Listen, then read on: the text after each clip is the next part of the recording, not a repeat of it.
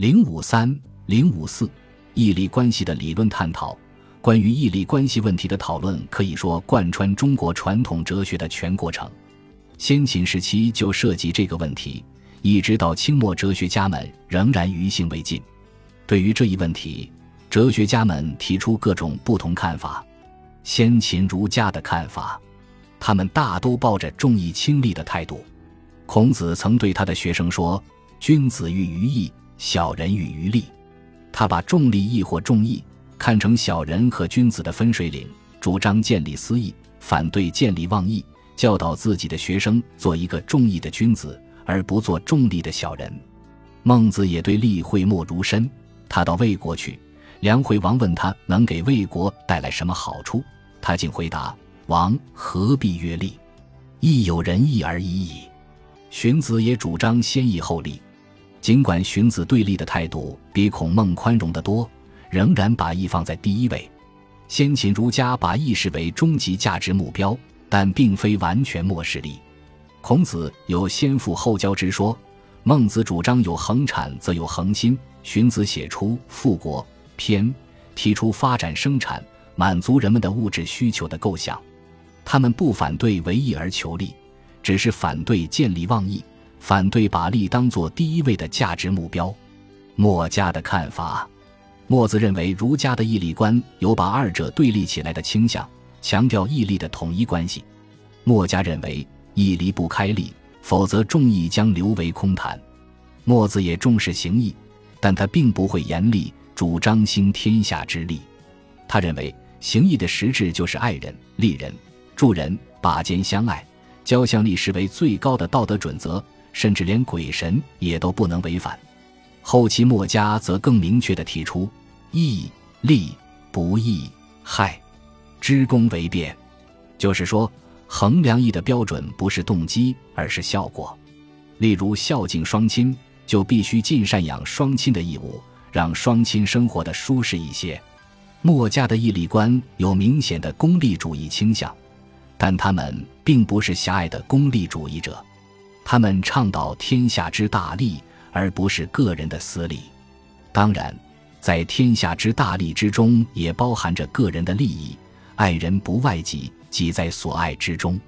墨家非常富有利群精神或利他精神，为了实现自己的道德理想，他们摩顶放踵，四处奔走，甚至牺牲生命也在所不辞。诚如贺林所言，墨家的价值取向是到民间去殉道，有别于儒家到朝廷去做官，亦有别于道家到山林去修行。道家的看法，道家不赞成儒家熙熙煌煌的倡导仁义之教。老子曾提出“礼者，忠信不足而乱之首”的论断，主张绝人弃义。不过，老子并不是非道德论者，他只是反对把道德说教仅仅挂在口头上，只要求别人如何如何做，而自己却不实行。老子认为，这种虚伪道德说教搞乱了是非标准，是毫不足取的。他推崇上德之士，这种人不喜欢说教，但实行不言之教，以自己的行为做出表率，这就叫做我无为而民自化，我好静而民自正，我无事而民自富，我无欲而民自朴。道家也反对功利主义的价值观。庄子强调智人无己，神人无功，圣人无名。他认为做人应当摆脱名将利锁的束缚。进入无拘无束、自在逍遥的精神境界。法家的看法，法家不买儒家的账。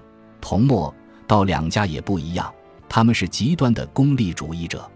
韩非认为儒家去求利之心，出相反之道的主张，不过是一种迂腐之见。照他看来，人与人之间是赤裸裸的利益关系。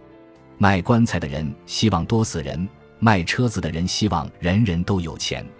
这并不意味着卖棺材的人缺德，卖车子的人有德，而是利益原则驱使他们这样想。韩非指出，每个家庭生男孩都很高兴，生女孩则不然。父母对子女尚且以计算之心相待，何况其他人？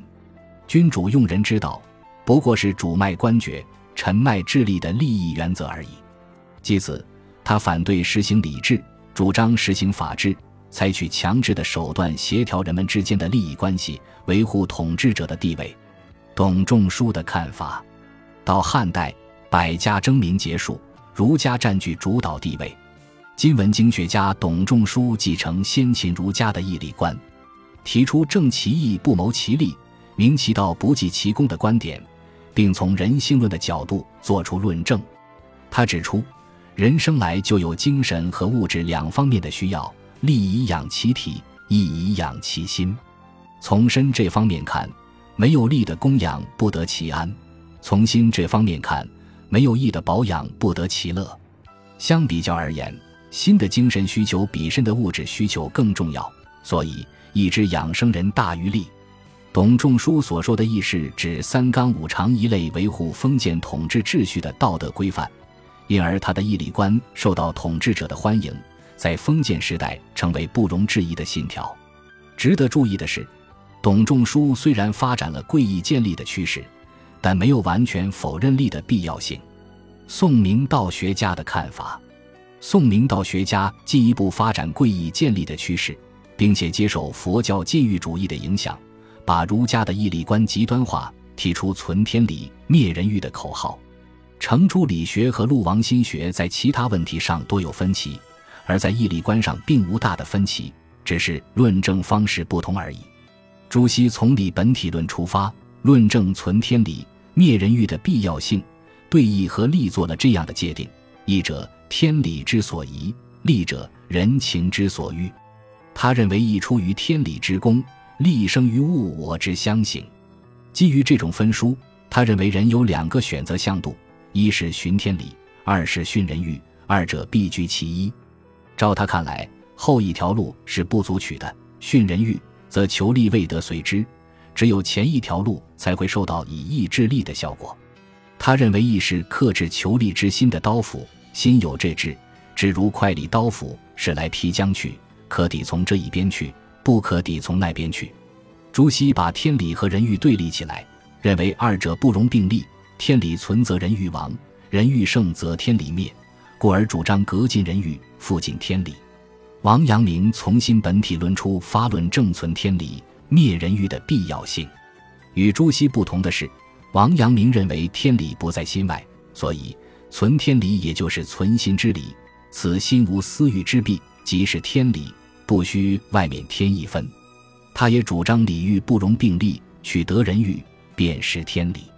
陆王学派与程朱学派的论证方式不同，但结论和目的都是一致的。正如清初思想史家黄百家所说，他们都以扶持纲常名教为直指，是公派的看法。在南宋时期，陈亮和叶氏曾对朱熹把义利对立起来的错误倾向提出批评。中国哲学史上称他们为是公派。陈亮认为朱熹三代以上天理流行。三代以下人欲横流的说法没有历史根据，主张义利双行，王霸并用。叶氏也强调义利的统一性，批评义利对立观。他说：“正义不谋利，明道不计功。初看极好，细看全疏阔。古人以利于人，而不自居其功，故道义光明。既无功利，则道义乃无用之虚臾耳。”照他看来，离开功利。道义不过是一句空话而已。清初时学派的看法，明清之际，实学思潮兴起，实学派思想家痛定思痛，总结明王的历史教训，开始纠正道学家义理观上的偏颇。针对道学家的礼欲对立论，王夫之提出“私欲之中，天理所欲”的思想。他分析说，人欲无非是指饮食、男女之类，这是不可能禁绝的。离开人欲而另求天理，有违于儒家的入世原则，势必导入佛教出世主义的歧途。离欲而别为理，其为世事为然，盖厌其物则而废人之大伦矣。即此，他主张随处见欲，即随处见天理。针对道学家的义利对立论，颜元提出以义为利的观点。他认为这才是圣贤凭证道理之所在。例如。儒家典籍上讲的正德、利用、后生等等，都贯穿着以义为利的原则。至于后儒津津乐道的正其义不谋其利、明其道不计其功，并不符合儒家的本意，致使儒学流为空疏无用之学。他主张把这句话的意思倒过来，改为正其义以谋其利，明其道而济其功。他明确的主张变虚学为实学，把儒家倡导的正义、明道等原则都落实到经世致用上。以上诸多关于义利关系的探讨，归结起来大体有三种类型：一是重义轻利型，道家、儒家大都属于此种类型。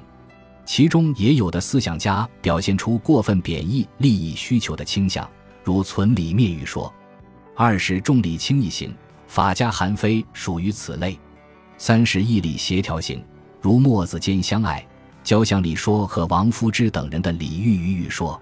在这三种类型中，第一种占主导地位，社会影响最大；第二种比较偏激，曾一度有影响；第三种比较稳妥，可惜不是主流。